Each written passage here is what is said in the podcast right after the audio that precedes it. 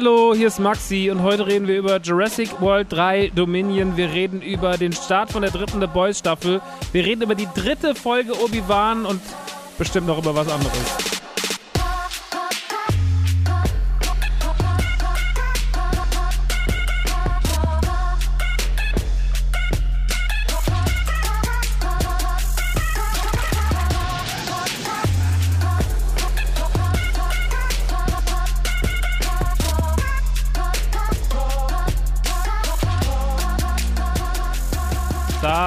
Schon wieder in der Man Cave. Hallo und herzlich willkommen. Mein Name ist Maxe und heute geht es wieder um allerhand äh, Popkultur. Ich habe wieder ein paar schöne Themen mitgebracht. Ja, heute geht es wieder um einige, einige Franchises, äh, die wir lieben und mögen. Es geht heute um den neuen Jurassic World Dominion, beziehungsweise ich glaube im Deutschen ein neues Zeitalter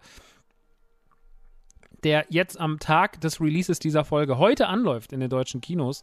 Äh, wir reden über den Start von The Boys, äh, der dritten Staffel äh, von The Boys, äh, die direkt am Freitag mit drei neuen Folgen gestartet ist.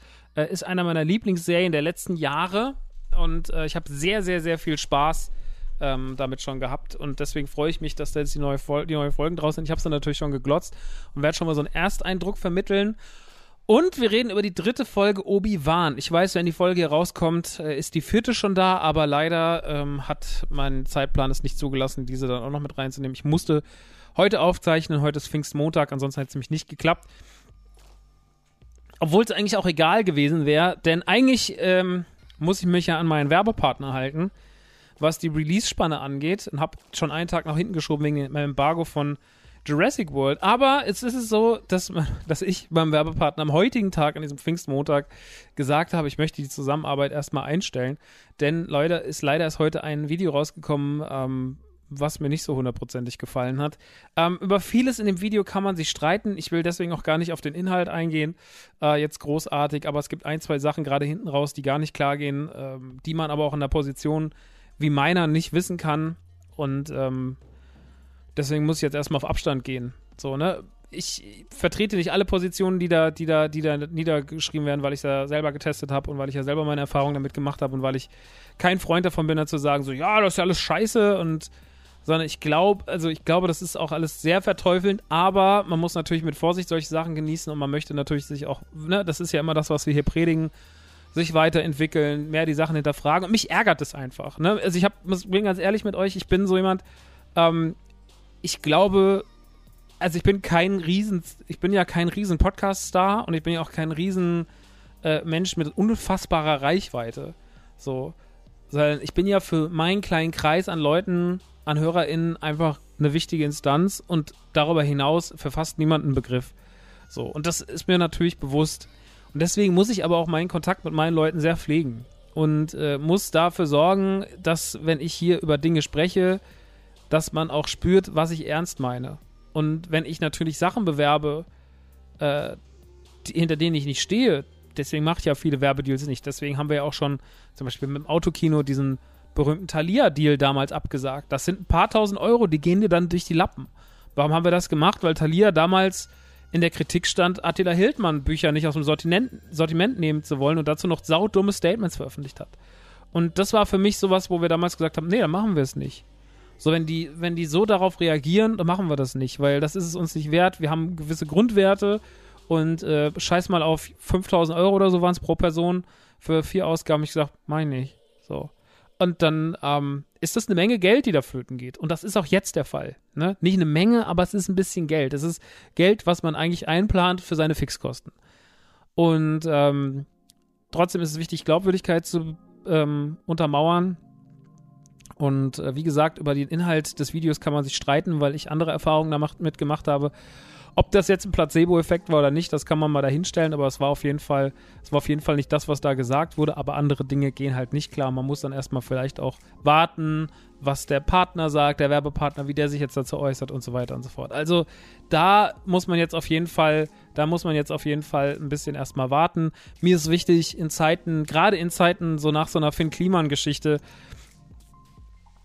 wo jemand, der sich wirklich so auf die Fahne geschrieben hat, ein guter Typ zu sein, ne? Und ey, ich will auch gar nicht alles schwarz und weiß malen und ich bin mir relativ sicher, dass Finn auch ganz klare, gute, normale Seiten hat, so. Ja, und so habe ich ihn ja teilweise auch kennengelernt.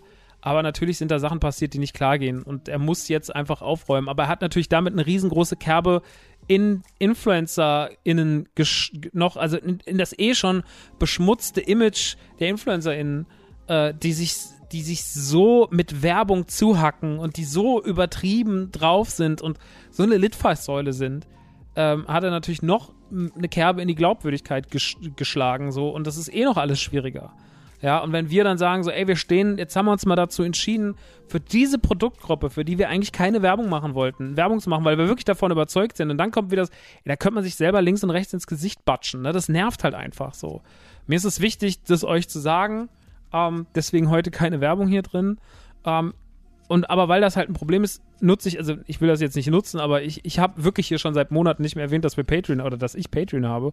Und äh, ey, dafür ist es da. Ne? Es ist dafür da, dass in beschissenen Zeiten, wo einfach Werbung vielleicht knapp wird oder ähm, wo Werbung auch einfach ein Problem ist, ja, weil einfach äh, Werbung oft shady ist und weil es oft einfach irgendwie, wenn es nicht die eigenen hundertprozentig, also sowas wie NTG, das kann ich halt alles irgendwie vertreten, so, äh, oder, oder meine Podcasts oder so. Aber ne, wenn man dann halt so Fremdwerbung hat, die natürlich das Geld bringt und die einem das Essen auf den Tisch stellt, aber die dann halt auch einfach irgendwie einem Probleme machen kann, das ist, äh, das ist uncool. Und das möchte ich nicht.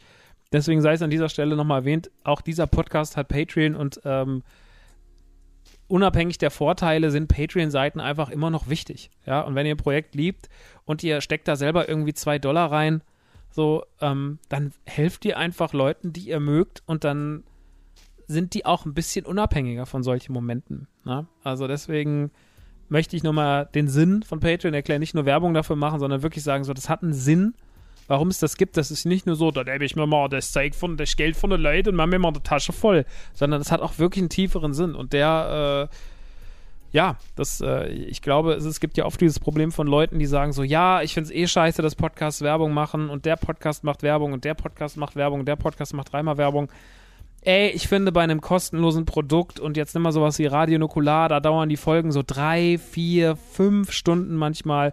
Da ist dann auch mal zweimal Werbung drin, das sind fünf Minuten und fünf Minuten maximal. Dann hast du zehn, was ist der prozentuale Anteil von zehn Minuten bei vier Stunden so? Also das ist winzig so und das muss man den Leuten eingestehen. Und wenn man keinen Bock hat, dann skippt man's. Ich finde so dieses Aufregen über Werbung und so wirklich schwierig, weil man irgendwie, man hat das Gefühl, so ja, wir sollen so kostenlosen Content rausballern, aber man ist so, ja, aber ihr habt da, ich will nicht, ich will nicht, dass ihr für das oder das Produkt Werbung macht, so. Und ey, ich werde weiterhin Werbung machen natürlich, ne, so, wir hatten hier sehr, sehr viele coole Werbepartnerschaften schon, ähm, und ich freue mich über weitere auch so, aber es muss halt einfach, es, man muss es anscheinend noch besser checken, man muss noch vorsichtiger sein, weil, ey, selbst wenn man sich in Sicherheit wiegt und denkt so, ey, das ist alles cool, das ist alles safe, das ist alles sauber, das Top-Produkt, kann man sich komplett dahinter stellen, dann fällt man wieder auf die Schnauze und das hatte ich jetzt nicht nur einmal, sondern das hatte ich schon ein paar Mal in den letzten Jahren und äh, ich hoffe einfach, dass es nicht an meiner Glaubwürdigkeit kratzt und deswegen auch hier nochmal offene Worte von mir. Ich werde vielleicht nochmal irgendwann ausführlicher darüber reden. Ich muss aber heute erstmal, ich habe die Info heute erst bekommen, ich habe das Video heute Mittag gesehen und war dann wirklich so, ey, ich muss das erstmal sacken lassen. Aber für mich war dann die Entscheidung sofort beim Schauen noch so, ey, erstmal canceln und, ähm, und erstmal jetzt äh, ruhen lassen und äh, das auch so vermitteln. Wie wir da mit alter Werbung vorgehen, den anderen Folgen ist und so weiter und so fort. Darüber reden wir dann anders mal. Das muss jetzt erstmal, wie gesagt, alles klären. Auch rechtlich ist das ja immer so eine Geschichte, ne? Man kauft sich ja dann was ein und in dem Moment, wo der Vertrag erfüllt wurde, ja, oder so gerade dabei ist, sich zu erfüllen, weil man sagt, ey, die Werbung musste halt zwei Jahre drin bleiben, dann ist es halt so. Das ist halt immer ein Problem, ne? Sonst muss man halt Strafe zahlen. Und wenn ich jetzt irgendwie für, keine Ahnung, das letzte Jahr verteilt auf Summe X pro Folge Strafe zahlen muss, so, dann ähm, fickt mich das halt. Und das möchte ich nicht. Ähm, deswegen habt da Nachsicht, wenn sich da jetzt erstmal auf alte Folgen bezogen noch nicht alles direkt ändert, aber jetzt ist es gerade so. Es tut mir auf jeden Fall sehr, sehr leid. Und ähm, ey, man muss anscheinend noch fünfmal checken. Es ist wirklich, wie gesagt, es ist manchmal einfach der Wurm drin. Ähm, und wenn ihr jetzt sagt, ach ja, guck mal, Patreon würde ich dann doch machen, weil das dir dann einfach Ärger spart, ey, dann guckt in die Show Notes. Aber wie gesagt, wenn ihr den Podcast hier hört und empfehlt, das ist so wichtig, ne, dass man Podcast einfach empfiehlt und sagt so, ey, ich höre da die Man Cave gern. Da sitzt so ein Typ, der erzählt so eine Stunde ein bisschen was über Games und Filme. Der ist ganz cool drauf, der hat eine ganz gute Meinung. Das ist immer noch am hilfreichsten. So, ich meine, der Podcast ist nicht riesengroß, du merkst jeden Klick. So, ne, wenn du irgendwie, keine Ahnung, Hörerzahlen im, im, im vier bis niederen fünfstelligen Bereich hast, so, dann, ähm, dann bist, bist du noch auf, je, auf jede Person, die dazuhört, angewiesen, in Anführungsstrichen.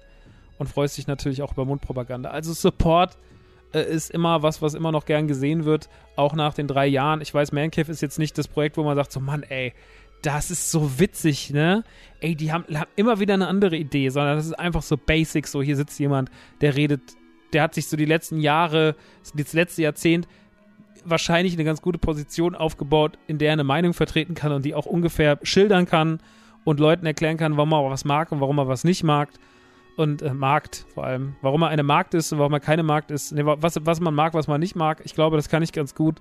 Und ähm, wenn man dann weiterempfohlen wird, freut man sich. Gut, lass uns aber mit dieser Negativität auch dann jetzt mal aufhören an der Stelle. Die zweite Sache ist, äh, ist eine erfreulichere Nachricht, denn ich habe mich ja äh, vor kurzer Zeit äh, im Frühjahr Anfang des Jahres vom Streaming verabschiedet. Ähm, Streaming wird zurückkehren. Äh, der alte Kanal, die Man Cave, ist jetzt quasi wiederbelebt worden oder wird jetzt gerade wiederbelebt. Es wird noch ein paar Tage dauern. Also ich denke, wir werden uns vielleicht noch im Juni sehen wieder live. Ähm, es wird sehr toylastig. Ich äh, habe geplant, mit diesem Kanal ähm, auf Twitch sowie auf YouTube ähm, mir ein, ein, ein was Neues aufzubauen was ergänzend zum Shop funktioniert. Es soll aber nicht nur purer Abverkauf werden, sondern es soll auch wirklich Liebe für die Produkte werden. Es soll Toylines erklären und es soll vor allem, weil ein großes Ding bei der Toy-Sache ist das Wichtigste und das habe ich jetzt auch begriffen. Ähm, ich bin damit über die Leute ja so hergefallen, ne? weil ich war so, ey, ich liebe Toys und ich denke, ihr versteht alle, warum ich Toys liebe, aber ähm, äh, es ist so, dass es nicht alle verstanden haben. Leute haben sich angeguckt und waren so, der hat doch immer nur gerappt. Warum macht er denn jetzt was mit Toys? Warum macht er denn das? Und ich verstehe, dass diese Reise, warum man Toys cool findet und warum Menschen äh, sich dafür begeistern können und dass das mehr Menschen sind als nur irgendwelche, ich ich spreche jetzt mal in Klischees, irgendwelche Hänger, die den ganzen Tag zu Hause sitzen und äh, keinen Bezug zur Realität haben oder irgendwelche, irgendwelche Kindsköpfe, die, die nicht ganz beisammen sind, so, dass dieses Klischee nicht der Wahrheit entspricht, sondern dass das Menschen sind, die in allen Altersklassen, in allen Berufen und in allen Bereichen der Coolness-Skala in Anführungsstrichen stattfinden und dass das einfach eine sehr, sehr faszinierende Sache ist. Und ich möchte das so ein bisschen ich möchte das so ein bisschen aufdröseln. Ich möchte Menschen erklären, die auch davor keinen Bezug hatten zu dem Thema Toys, warum das geil ist. So, und warum ich das so feier und warum da mein Herz so dran hängt. Und ich glaube, das ist eine sehr schöne Ergänzung zu dem, was wir hier machen. Und es ist eine sehr schöne Ergänzung zu dem, was wir im Shop machen. Das ist eine ganz gute Anknüpfstelle zwischen der Man Cave und äh, Nerdy Turdy Gang, beziehungsweise Nerdy Turdy World. Das neue Studio ist geisteskrank. Es ist ja einfach, also ich habe ja so eine sehr, sehr schöne Ecke bei mir im Laden, unten im, im, im, im äh, Lager und Keller. Und die habe ich mir komplett renoviert. Da wurde ein Boden reingezogen in die Ecke. Da kommt jetzt, steht jetzt mein Streaming-Equipment. Ich habe mir komplett neue Möbel gekauft, wurde gestrichen. Ich habe Teile meiner Sammlung aufgebaut. Ka relativ viel sogar, weil relativ viel Platz ist. Und habe voller Freude voller kindlicher Freude da unten dieses Ding mir eingerichtet. Äh, bin auch noch nicht fertig. Ja, bin auch gerade dabei, ganz viel auszusortieren. Ganz viel, wird auch ganz viel verkauft. Ja, privat werde ich ganz viel verkaufen. Einfach weil ich viele Sachen nicht so fühle, wie ich sie vielleicht fühlen wollte. Ähm, oder jetzt nicht mehr so fühlen kann. Äh, gerade so das Thema, äh, ja, ein paar Sachen von He-Man, ein paar Sachen von Turtles äh, aber eher so neuere Sachen ähm, und da auch nur gewisse ge ausgewählte Sachen. Also ich werde jetzt nicht meine ganze Origins-Toyline verkaufen, um Gottes Willen. So, weil die liebe ich ja zum Beispiel doll oder auch die Super 7 Moto-Figuren finde ich mega. Aber es gibt so ein paar Sachen, wo man sagt, ja, okay, da war man vielleicht so ein bisschen, das hat nicht so hingehauen, wie man sich das vorgestellt hat. Schade, egal, wir machen jetzt was anderes. Und äh, ich möchte was anderes machen und ja, deswegen, ähm, so, das wird jetzt alles wieder ein bisschen mehr Leben bekommen, weil natürlich ist es schön, neue Produkte zu zeigen und zu sagen, das ist geil, aber ich glaube, es ist das, die Frage nach dem, warum ist das geil, die ist noch viel entscheidender. Und ich glaube, dass wir das endlich brauchen. Wir brauchen endlich eine Plattform, wo jemand sitzt und sagt, okay, ich erkläre euch jetzt mal, warum Hot Toys nice ist. Und natürlich ist es schön im Podcast drüber zu sprechen und zu sagen, Hot Toys ist nice, aber es ist noch viel schöner, euch zu sagen, Hot Toys ist nice, weil. Und das äh, und dann könnt ihr euch das angucken und könnt euch davon selber überzeugen, warum Hot Toys nice ist. Und darauf freue ich mich sehr. Und das werden wir machen. Wir werden bald damit starten. Freut euch drauf. Es wird auf jeden Fall sehr, sehr schön. Ähm, also könnt ihr euch schon mal wieder, könnt ihr mal wieder einen Blick auf mein Twitchy werfen. Und äh, ja, es wird auf jeden Fall, es wird auf jeden Fall wieder getwitcht. Ähm, und damit ist, glaube ich, alles auf meiner Agenda abgehandelt, was ich noch so abhandeln wollte. Ansonsten habe ich gerade gar nicht so viel zu erzählen. Äh, und wir können dann eigentlich schon reingehen in die großen Themen. Und ich werde direkt mit dem Film anfangen, auf den jetzt hier so ein paar Leute wahrscheinlich warten, weil sie wissen wollen, wie meine Meinung das ist. Und das ist äh, Jurassic World 3, äh, Dominion beziehungsweise ein neues Zeitalter im Deutschen. Ähm, man muss dazu sagen, ich muss ganz kurz weiter ausholen. Jurassic Park habe ich 93 im Kino gesehen. Als kleiner Knirps mit 9. Und es zählt wahrscheinlich zu den epischsten Kinoerlebnissen meines Lebens. Jurassic Park 1 im Kino zu sehen, ist was, was man nicht vergisst. So, ich glaube, wenn Menschen heute davon reden, dass sie 77 Star Wars gesehen haben oder dass sie, keine Ahnung, 96 Pulp Fiction im Kino gesehen haben oder sowas, dann ist das alles mega nice und so, aber ich glaube auch so dieses, ich habe Jurassic Park im Kino gesehen, das ist so ein Ding. Also das ist so ein Ding, wo man wirklich so das so sagen, das ist wie sozusagen, ich habe Michael Jackson Konzert live gesehen, was ich im Übrigen auch habe. Oder ich habe Queen live gesehen. Oder ich habe keine Ahnung. Neben irgend, ich habe die Bulls mit Michael Jordan live spielen sehen. So, solche Sachen. Ne? Das sind so diese epischen Events der 80er, 90er, die großen popkulturellen Events. Ähm, ich habe die Rückkehr der Jedi-Ritter im Kino gesehen. So ein Scheiß halt. Dazu zählt auch Jurassic Park 1 im Kino gesehen zu haben. Haben viele Menschen damals getan, sehr, sehr viele. Aber es war auch damals einfach einer der krassesten Erlebnisse ever. So, ja, und ähm, es ist eins dieser Erlebnisse, an die man gerne zurückdenkt und die man heute nicht mehr so oft hat. Man hat sie manchmal noch. Gibt schon noch so Kinoerlebnisse, wo ich mir denke, so, wow, cool, dass ich das gerade erleben durfte.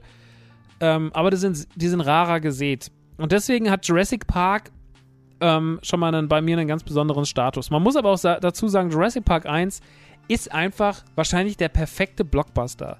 Er bringt ein unfassbar prominentes Thema in, dies, in ein Jahr 93, nämlich Dinosaurier, und inszeniert sie durch sein CGI auf so einem hohen Level. Und wir sind eh gerade zu dem Zeitpunkt, als, als Steven Spielberg God war. Also er war einfach der fucking God. So, wirklich, so, man kam nicht an ihm vorbei, wenn man ins Kino wollte. Er hat nur Hits inszeniert. Äh, und Jurassic Park, die Buchverfilmung äh, von Michael Crichton, ähm, war einfach war einfach gigantisch. So. Es war einfach ein, ein gigantisches. Die Dino-Welle brach aus. Ich war neun Jahre alt. Ich wollte alles mit Dinos haben. Ich habe das Spielzeug gesammelt von Kenner. Ich war komplett in Love mit der ganzen Nummer. Und deswegen ist Jurassic Park für mich so, das hat schon so einen heiligen Status. Ne? Also Jurassic Park 1 ist für mich einer, auch heute noch, ein Film, wenn ich den gucke, bin ich so, ey, der ist von vorne bis hinten perfekt. Der hat keine Sachen, wo ich sage so, uh. ja, also der, der sitzt mit jeder Faser und den lieb ich einfach abgöttisch, diesen Film. Wirklich abgöttisch liebe ich den. Und deswegen, ähm, große Zuneigung für den. Große, große Zuneigung für Jurassic, für Jurassic Park. Leider ist danach das passiert, was oft mit solchen Filmen passiert ist. Äh, Jurassic Park 2 kam, Lost World, der war so mittelmäßig.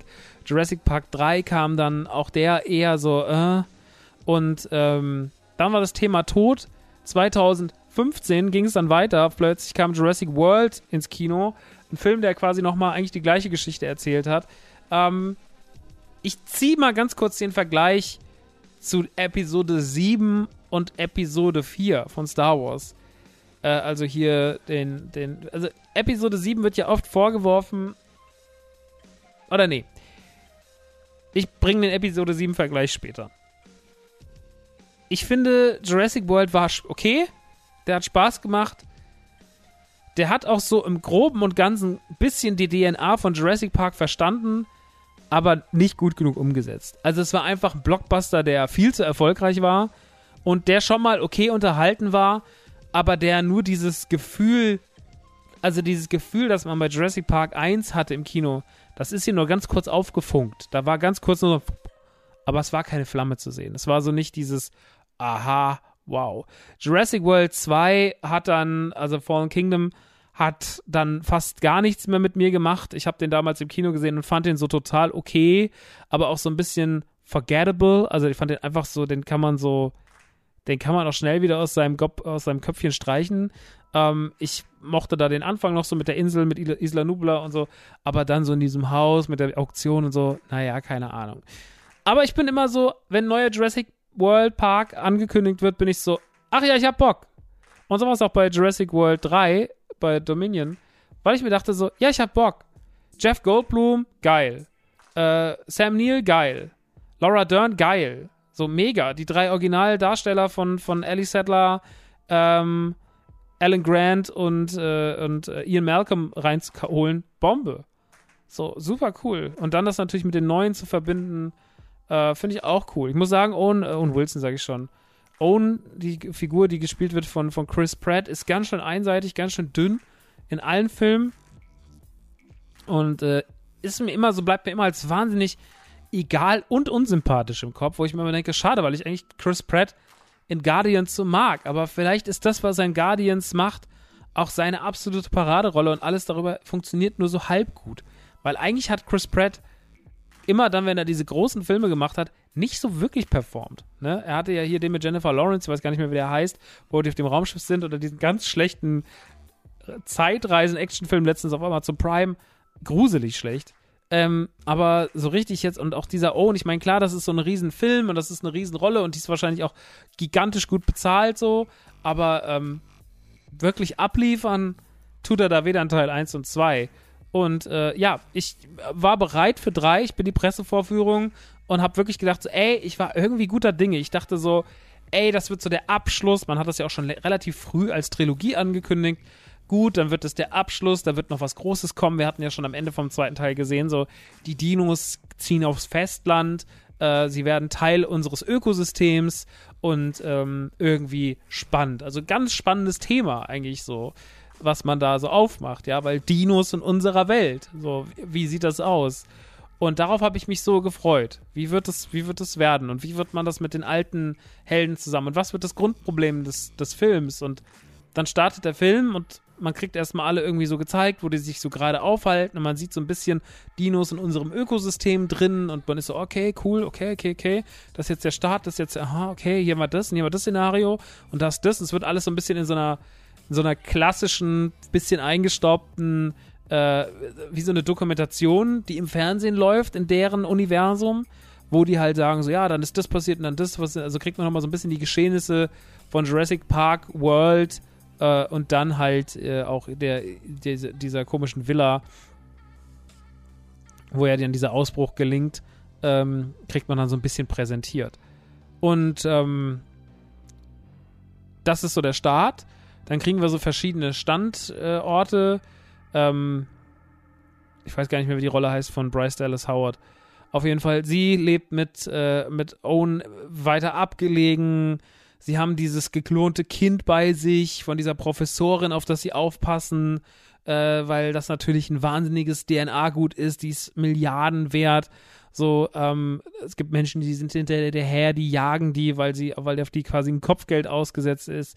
Wir sehen äh, Alan Grant, der immer noch Ausgrabungen macht. Wir sehen Laura Dern, die eine Forscherin ist, die was mitbekommt von so einer, von so einer Heuschreckenplage, von so riesigen Heuschrecken, die so, so keine Ahnung, so hundegroße Heuschrecken, super ekelhaft, äh, die ganze Felder abwälzen und sowas und irgendwie da, da Stress machen.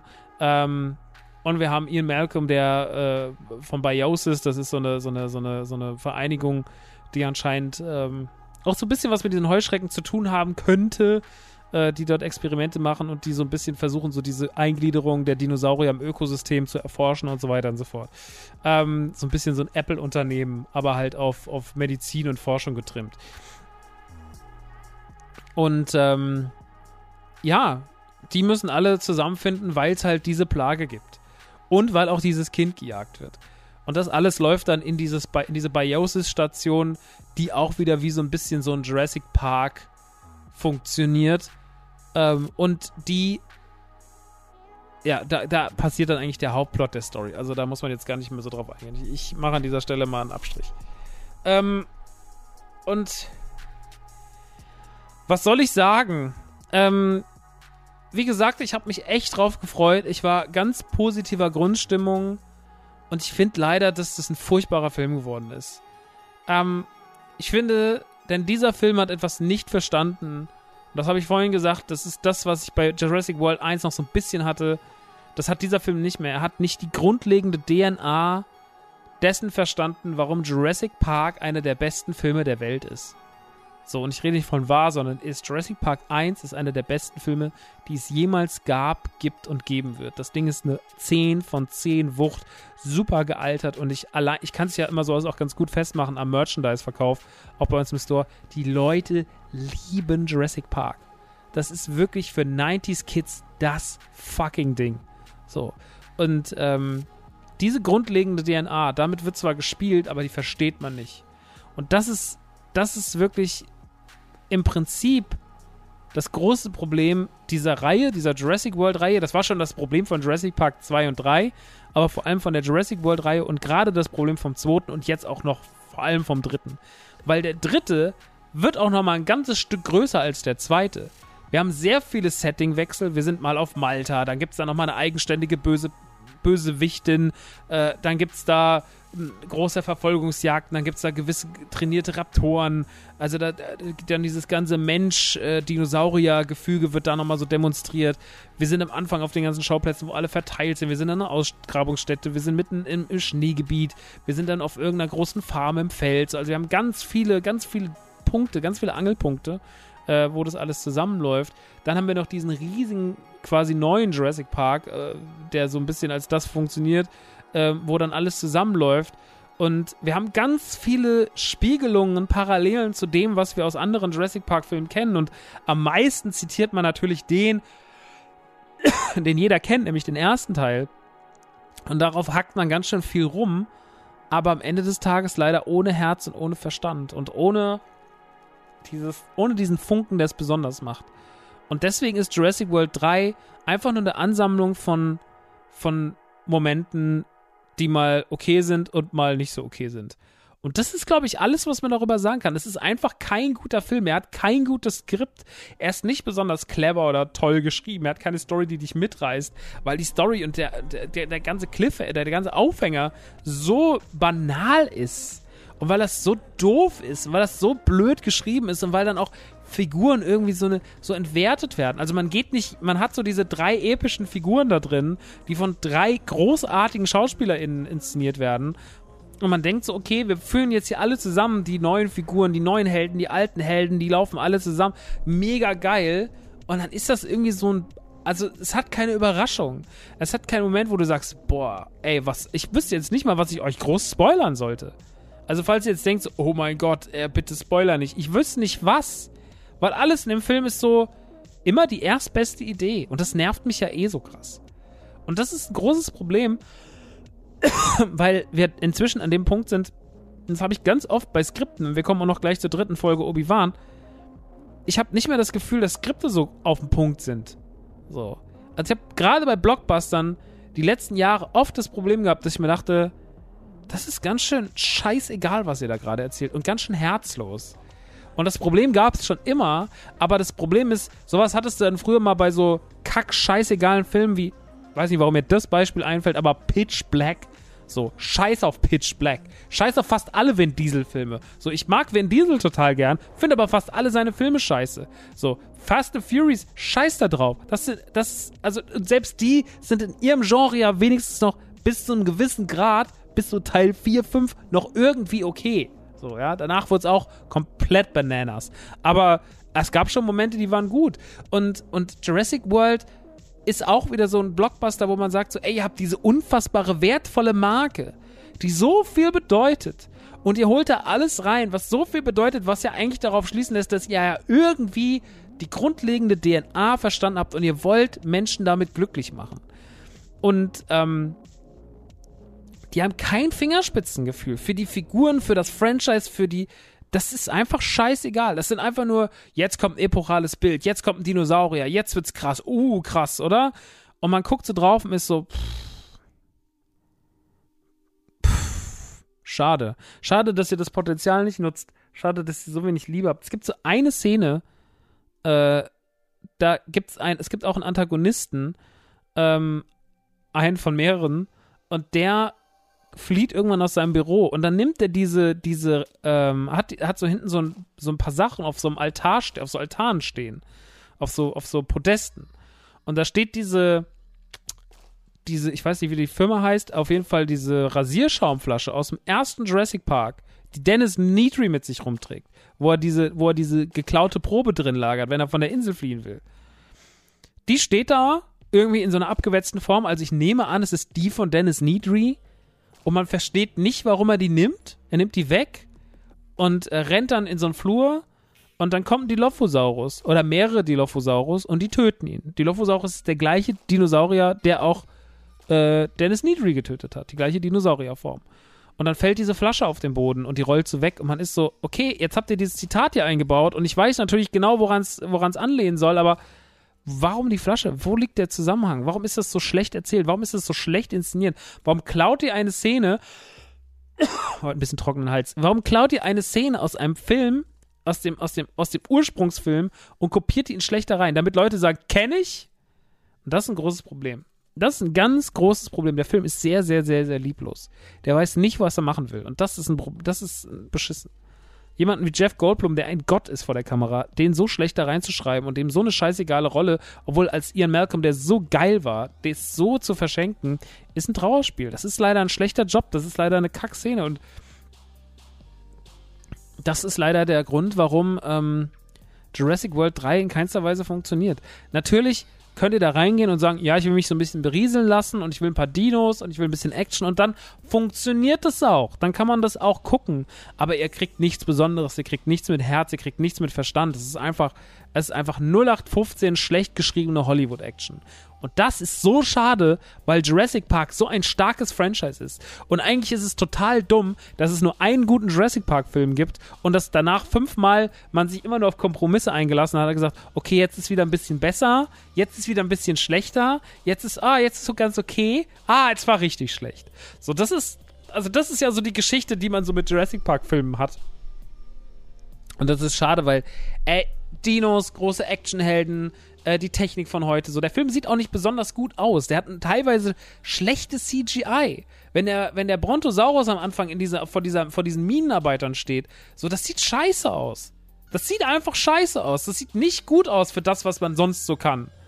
Und jetzt schlage ich die Brücke zu Episode 7, weil das ist ja das, was man Episode 7 ganz viel vorgeworfen hat. Der würde nur Episode 4 kopieren und äh, das war's. Aber was der große Unterschied ist, meiner Meinung nach, ich rede hier nur von meiner Meinung, nicht von eurer Meinung, nicht von der Meinung anderer Menschen, meine Meinung, was das Gefühl, was ich damals im Kino hatte, als ich, als ich äh, Episode 7 gesehen habe.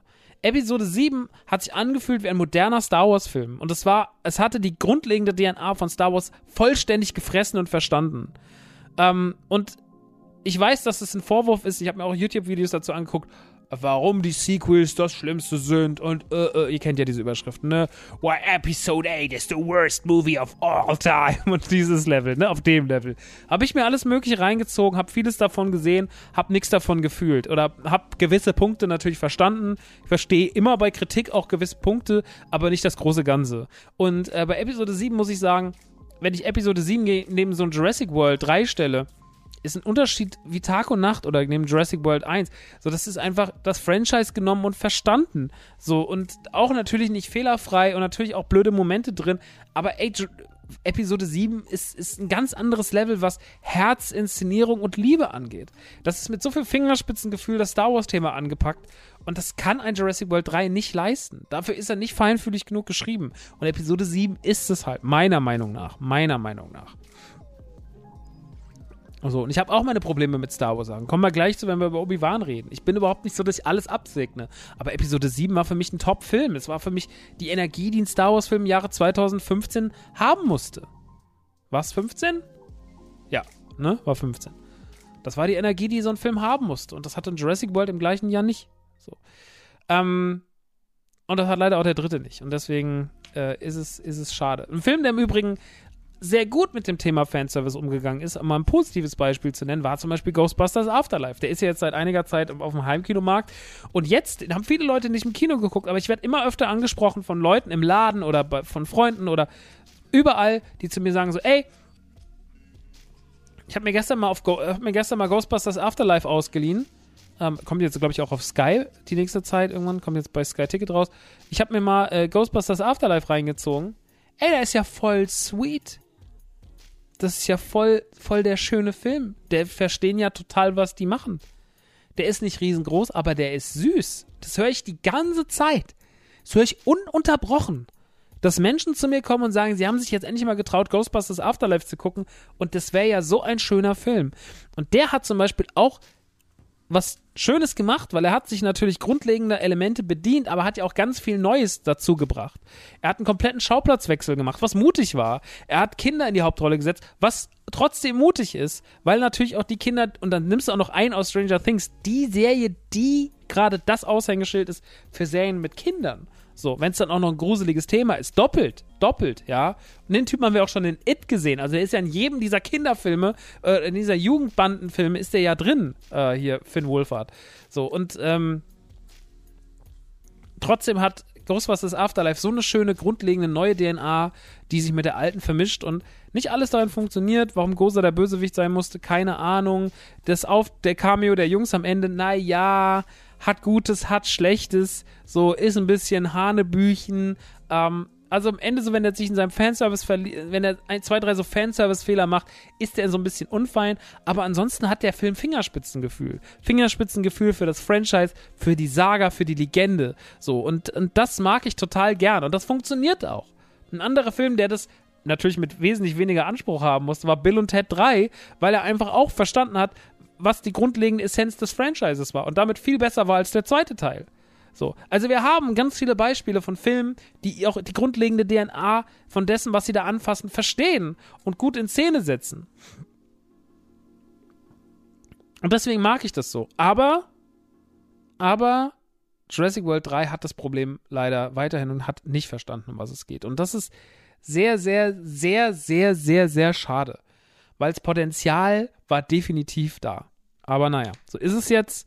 Und ähm, wie gesagt, ich glaube, ey, man kann damit sogar so einen halbgaren, unterhaltsamen Kinomittag haben. So, ich, wenn jetzt jemand zu mir sagen würde, Max, wir müssen da leider noch mal rein, äh, dann würde ich auch sagen so, ach komm, ich gehe noch mal mit. So, ein bisschen mich beriesen lassen geht schon. Aber es bleibt halt nichts hängen. Ne? Es ist am Ende des Tages einfach nur so ein Film, wo man sagt so, ja, Dinos, ne? Und das ist schade. Wenn wir gerade bei Sachen mit Problemen sind, kommen wir nochmal zur dritten Folge von Obi-Wan. Das ist jetzt ein negativer Einstieg.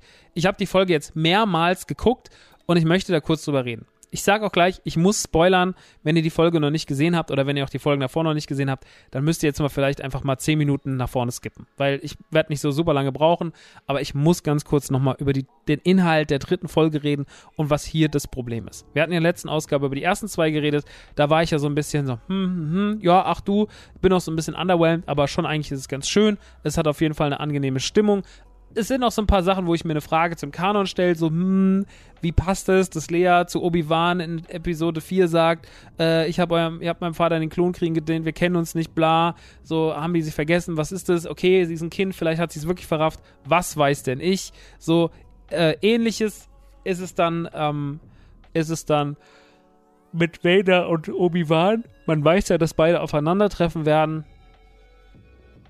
Was jetzt auch in der Folge passiert ist. Und damit macht ja diese so, das letzte Mal, als wir es gesehen haben, da war, war, war, ich euer Schüler und ihr mein Meister, aber jetzt sind die Sachen Rollen umgedreht.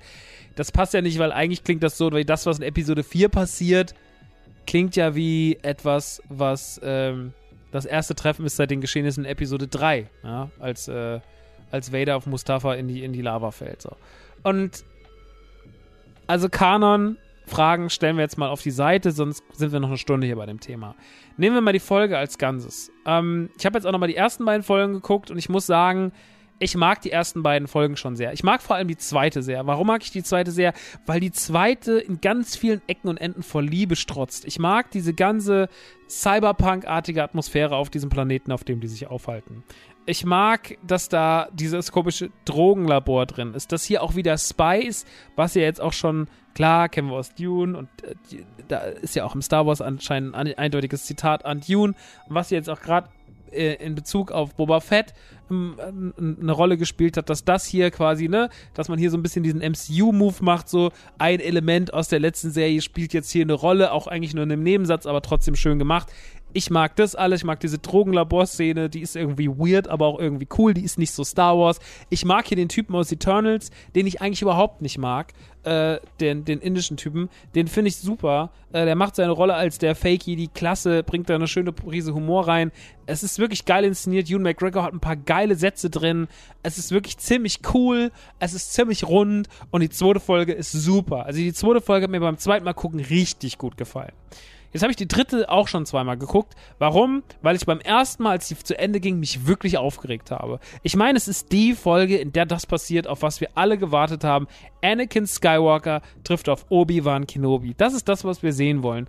Und bis zu dem Zeitpunkt, als sich die beiden treffen, bin ich auch die ganze Zeit in. So, ich bin so, okay, das macht jetzt nicht so viel Sinn. Ey, da sind auf jeden Fall komische Szenen drin. Da muss man sich nicht drüber streiten. Zum Beispiel wie dieser Transporter, wenn dann dieser, äh, wie heißt der, Frack, Frackle oder Frax kommt, dieser komische Maulwurfmann, der von Zach Braff äh, synchronisiert wird, äh, wenn der dann kommt und die so mitnimmt, das ist schon komisch, wie die da hinlaufen zu der Stelle, an der sie verabredet sind, dann ist da keiner, dann sind sie sofort so, nein, dann lass uns lieber mit dieser fremden Person ins Nichts fahren. Okay, äh, dann mache ich, was das Kind sagt, so, obwohl wir hier gerade erst angekommen sind.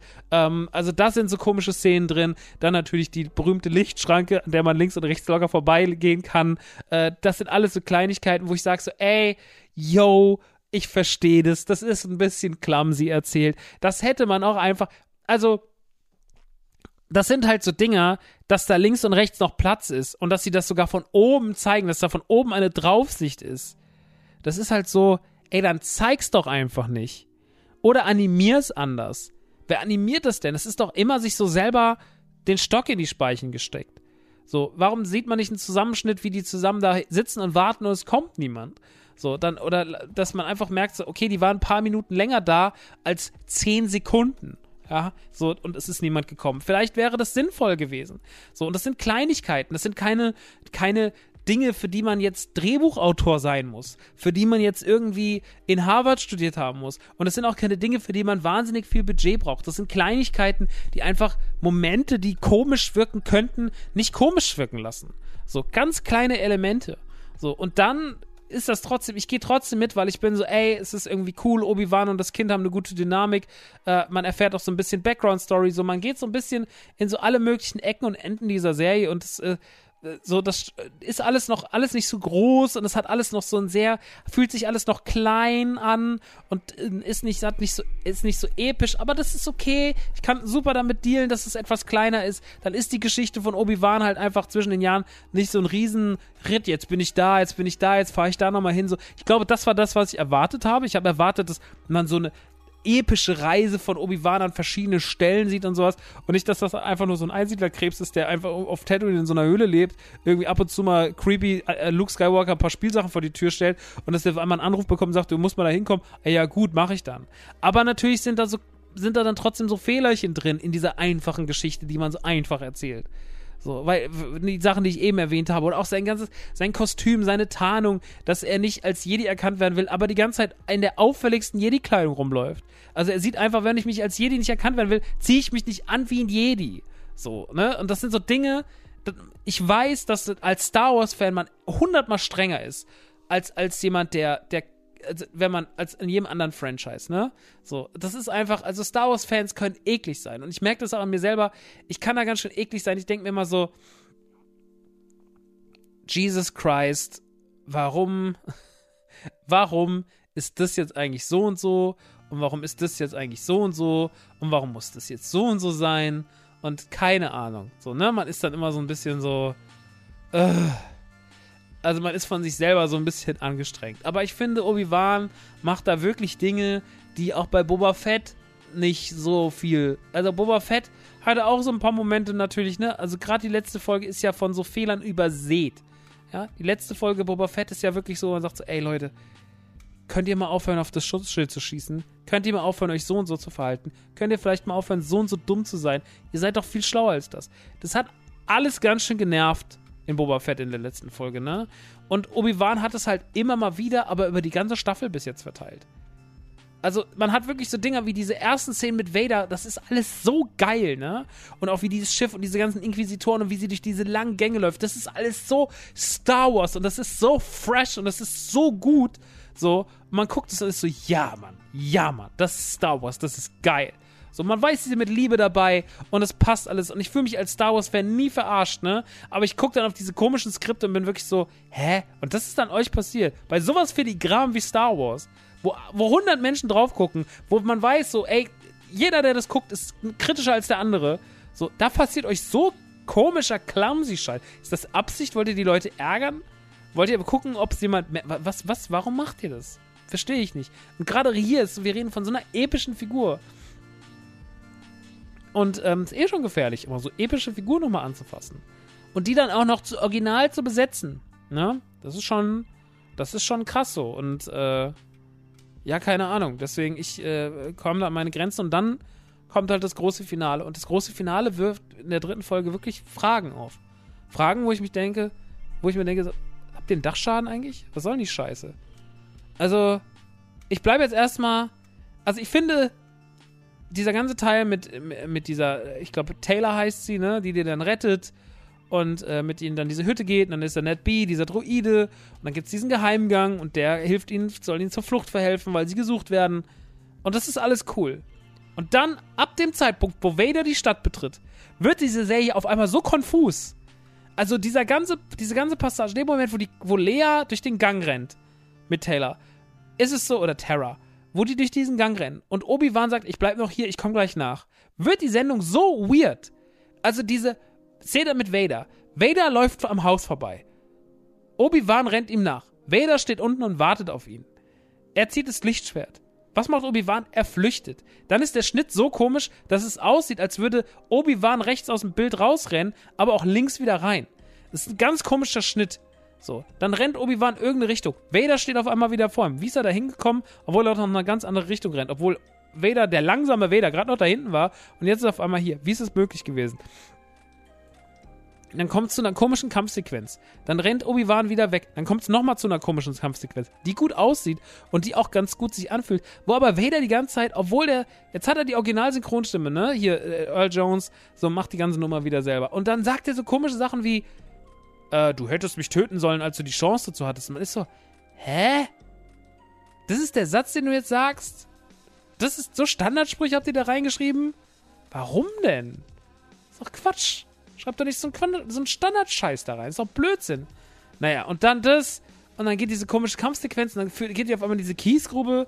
Und dann, dann schafft es irgendwie Vader, Obi-Wan aus, äh, auszuspielen. Und der fällt hin.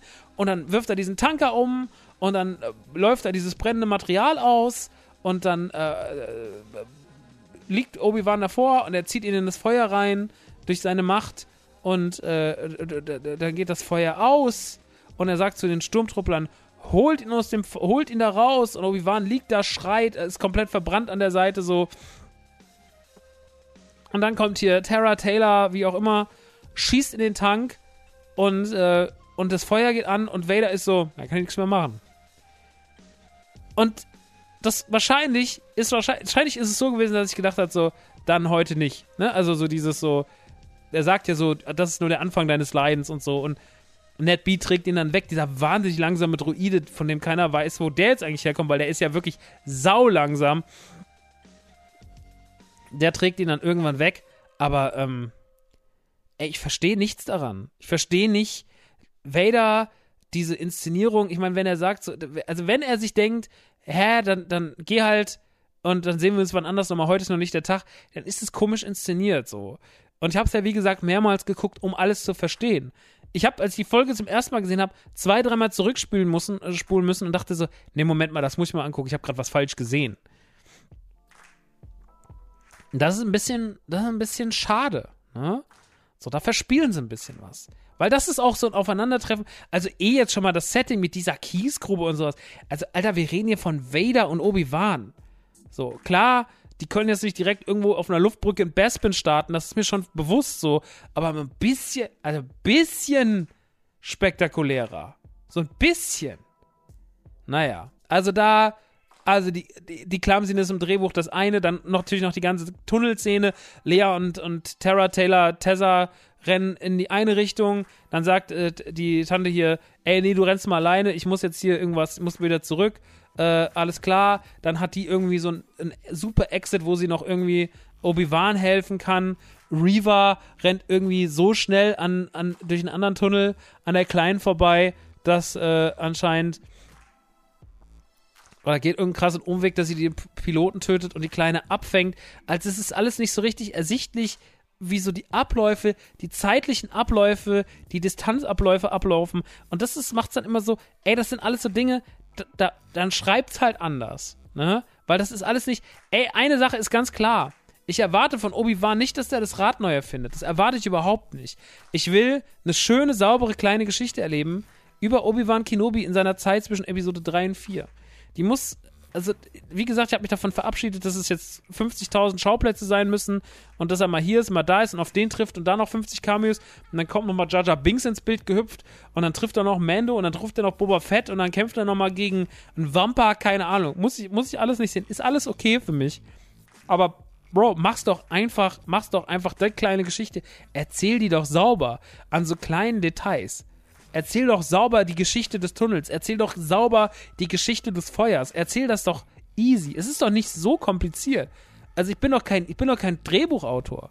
Ich will mich doch nicht hinsetzen wie die anderen, die alle sagen so, ja, das hätte man besser machen müssen. Was, was meinst du denn? Hätte man einfach besser machen müssen, Episode 8. Das ist gar nicht das ich, ich erlaube mir nicht die große, die Größe äh, zu haben, ein Skript zu schreiben für Star Wars, was die undankbarste Aufgabe der Welt ist. Aber dieses Skript, diese Kleinigkeiten, die man schon tausendmal in anderen Serien und Filmen gesehen hat, die einfach sauber zu erzählen, das ist doch nicht so viel verlangt, oder? Also das ist doch einfach, das haben wir doch schon hundertmal genau, tausendmal genauso und besser gesehen. Auch in Star Wars. In jedem Star Wars-Film, in jeder Star Wars-Serie gab es nicht solche Clumsiness. Und das ist leider das, was mich so ein bisschen kirre macht.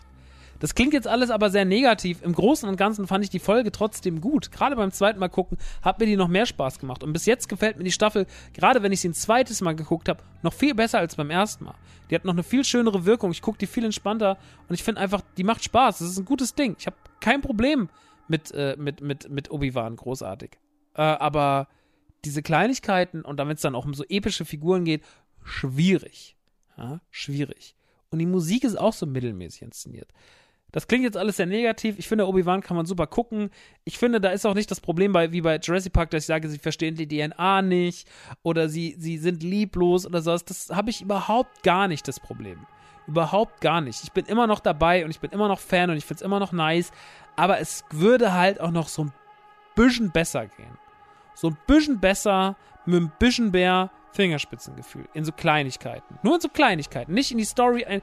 Ich will nicht ins Skript eingreifen, was die Story angeht oder sagen, so, mach mal lieber so oder so. Das ist alles deren Entscheidung, dann ist es die richtige Entscheidung. Aber so diese, diese, diese Geschichten dazwischen, wie jemand von A nach B kommt, das muss man halt einfach sauber erklären. Und das ist kein Hexenwerk. Das ist kein Hexenwerk. Deswegen nervt es mich so ein bisschen. Ne? Versteht ihr, was ich meine? Weil ich auch keinen Bock habe, den Hatern Futter zu geben. Star Wars ist mir so wichtig, dass ich nicht will, dass Leute darüber schlecht reden. So, also das dieses typische, so dieses, ach, ich sag's ja schon seit immer, seit Disney Star Wars gekauft hat. Ja, seitdem wird Star Wars wieder ein bisschen besser, weil George Lucas verrückt war. So, aber das ist natürlich, das ist natürlich eine ewige Streitdiskussion. Äh, die für so Leute, die auch den Held der Steine geil finden. Das ist halt einfach so, ey, wir sind einfach in dieser, wir sind einfach in dieser Verbittertheit und dieser alle sind so satt und alle haben keinen Spaß beim Ding angekommen. Ähm, und das nervt unfassbar. Ja, was ich hier äußere, lieb äußere ich aus, diese Kritik, die ich äußere, ist absolut gerechtfertigt. Ich, ich, ich, ich äußere sie in tiefster Liebe, weil ich will für Star Wars wirklich nur das Beste. Es klingt sehr kitschig und es klingt ein bisschen überzogen, aber mir ist Star Wars so wichtig. Mir ist so wichtig, dass Star Wars geil ist. So, und dass Leute das geil finden. Und das, ey, ich kenne super viele Leute, die lieben diese Serie. Also hier auch, ey, guck mal, selbst die Trottel von Moviepilot, ja, sagen in ihrer Review so, ey, Star Wars, das, ist, das war eine richtig geile Folge. Dann bin ich so, ey, wenn die es nicht gemerkt haben, cool. So, dann ist ja cool, wenn die damit eine gute Zeit hatten oder wenn denen das nicht so wichtig war. So, weil damit die nicht schon wieder schreiben, äh, die 20 äh, schlechtesten Cameos und warum Book of Boba Star Wars kaputt gemacht hat und bla bla bla, damit die ihre Clickbait-Scheißartikel schreiben können. Wenn die sagen, ey, die Folge war nice, freue ich mich. Ich freue mich darüber, selbst wenn ich die Folge nicht so nice fand. Weil mir Star Wars wichtiger ist als der ganz andere Quatsch. Aber, ähm, ich persönlich finde, ein bisschen Sauberkeit geht noch.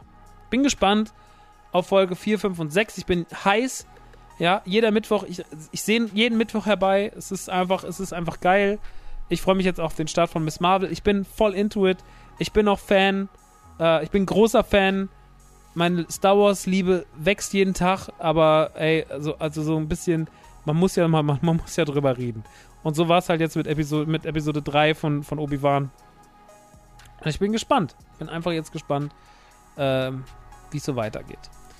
Na gut, dann würde ich sagen, wir reden jetzt nochmal über The Boys. Die dritte Staffel hat jetzt angefangen, letzten Freitag auf Amazon Prime und äh, ich werde ein bisschen über den Inhalt der dritten Staffel reden. Wenn ihr die ersten beiden Staffeln nicht gesehen habt, dann versuche ich euch jetzt, äh, müsst ihr gleich ausmachen, weil ich euch sonst zu viel spoiler.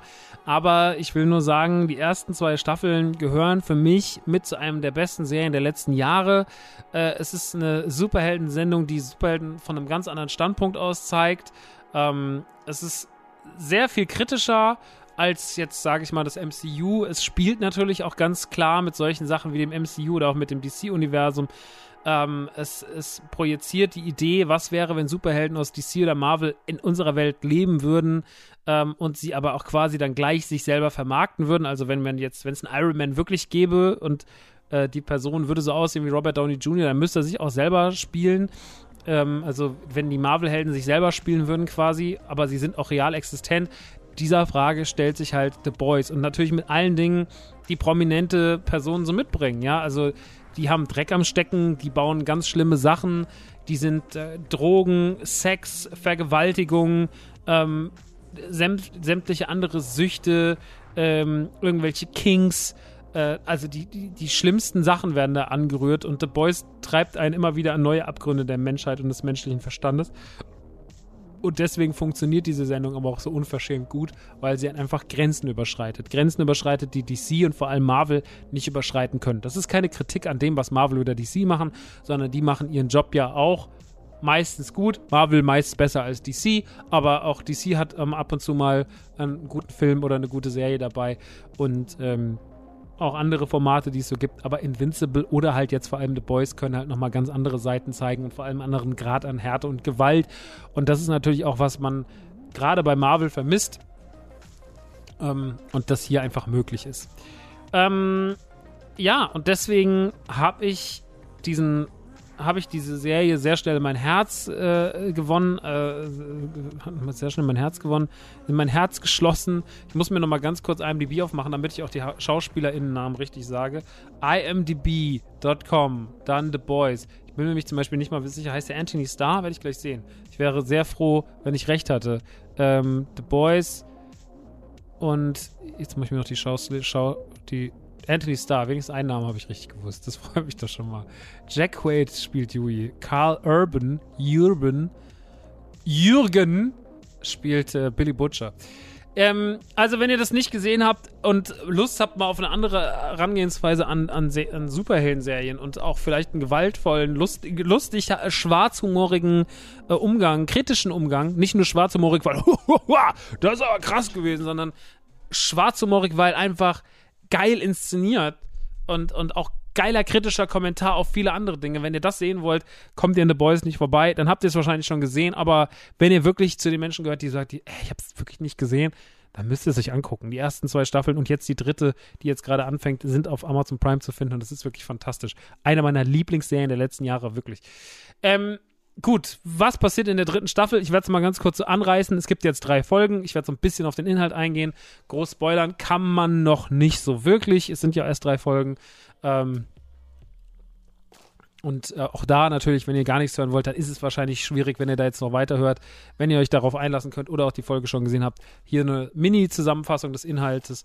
Ähm, in erster Linie natürlich Homelander, der immer mehr seinen Verstand verliert, der immer merkt, dass ihn dieses ganze Wortding abfuckt, dass ihn seine Rolle abfuckt und dass er eigentlich überhaupt keinen Bock mehr hat, dieser Good Guy zu sein. Seine dunklen Gedanken werden immer dunkler, immer öfter, immer fieser und er will alle eigentlich nur noch quälen. Er hat einfach also er hat einfach erst kurz davor, seinen Verstand zu verlieren und einfach alles dem Erdboden gleich zu machen.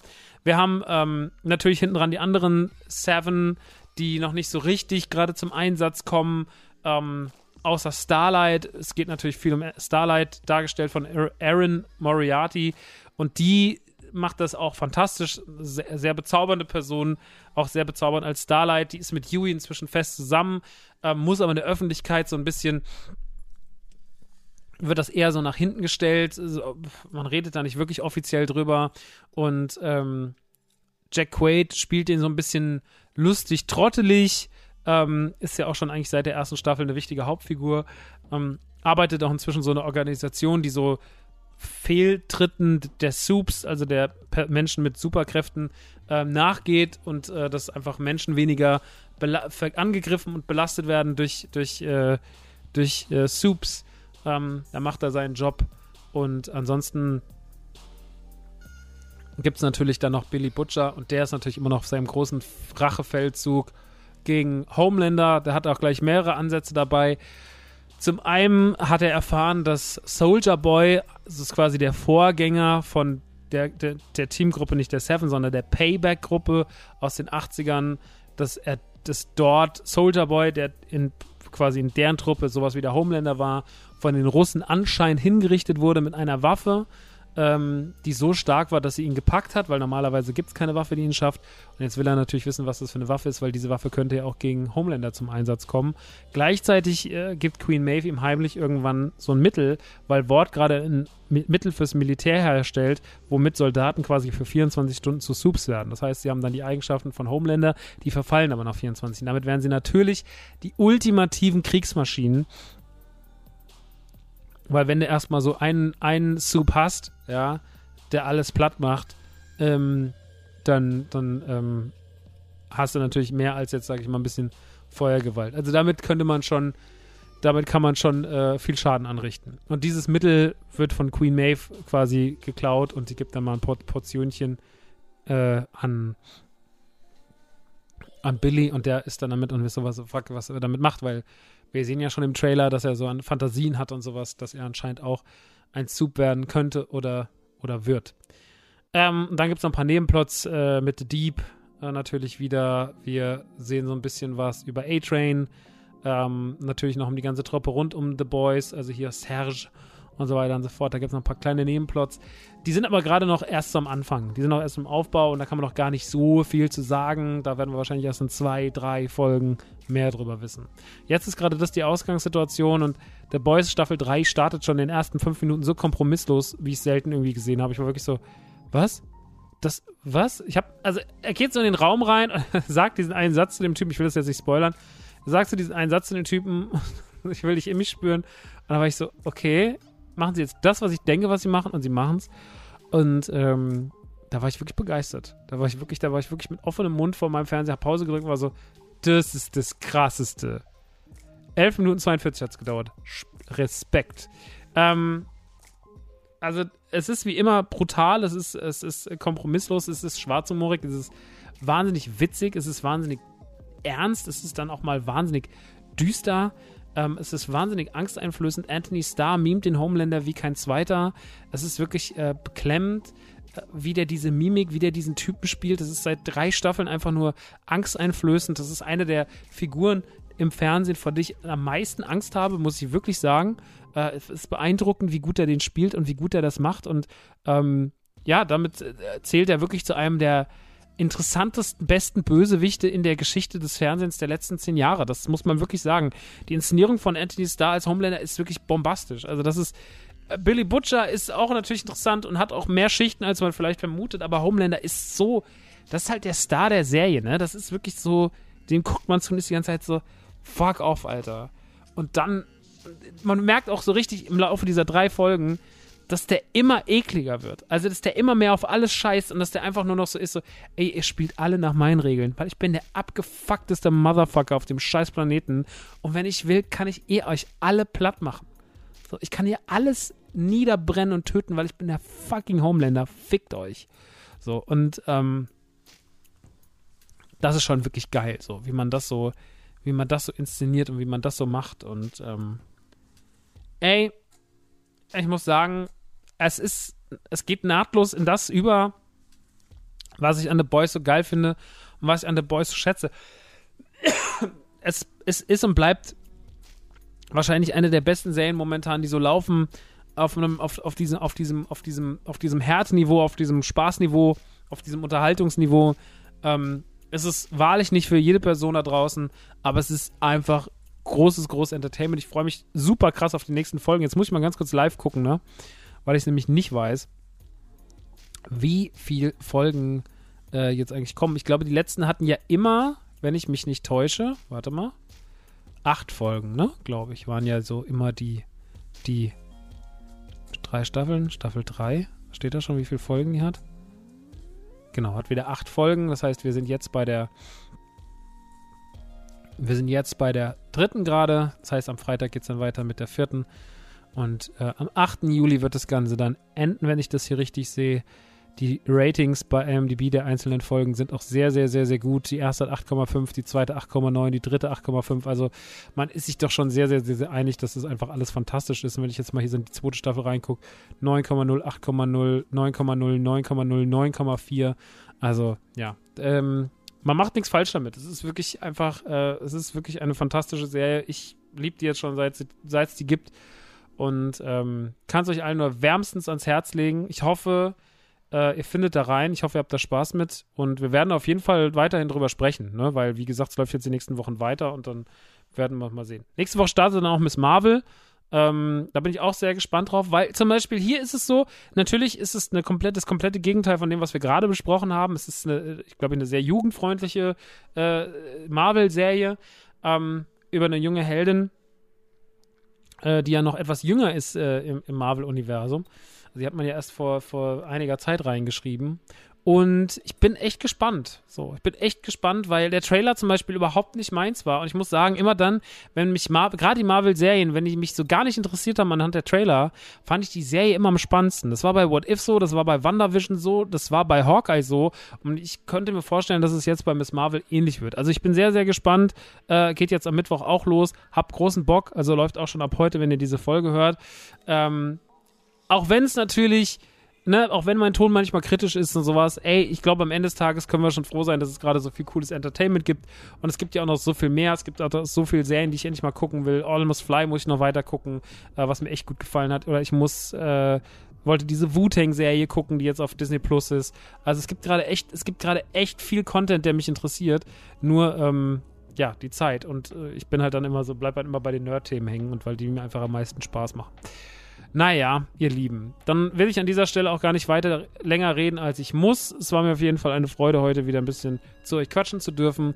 Äh, wie am Anfang gesagt, wenn ihr Lust habt, diesen Podcast zu supporten, schaut mal bei Patreon vorbei oder empfehlt ihn weiter. Man freut sich. Patreon.com slash TheManCave oder ihr, wie gesagt, sagt euren Leuten so, hey, keine Ahnung. Selbst wenn ihr selber einen Podcast habt und sagt so, ey, wenn ihr mich durchgehört habt, hört nochmal der Man Cave rein, dass das äh, wenn es Leuten, wenn es Leuten, wenn die Schnee auf der Windschutzscheibe haben, was jetzt im, im Sommer oft vorkommt, schreibt einfach äh, die Man Cave hören auf die Windschutzscheibe, ja. Ähm, oder sowas. Also irgendwie einfach mal ein bisschen kreativ sein, einfach mal ein bisschen, einfach mal die Seele baumeln lassen. Und dann würde ich sagen, hören wir uns in zwei Wochen wieder. Dann geht es weiter mit anderen spannenden Themen. Dann reden wir natürlich über die nächsten Folgen Obi-Wan, über Miss Marvel und dann wird auch bestimmt das ein oder andere Spielchen vielleicht mal wieder in die Konsole gehuscht sein. Wir werden es rausfinden. Jetzt kann ich dazu noch gar nichts sagen. Euch erstmal allen einen tollen Tag, lasst es euch gut gehen. Küsschen auf die Nase und bis in der nächsten Ausgabe die Man Cave. Das war Maxi und bis bald. Tschüssi.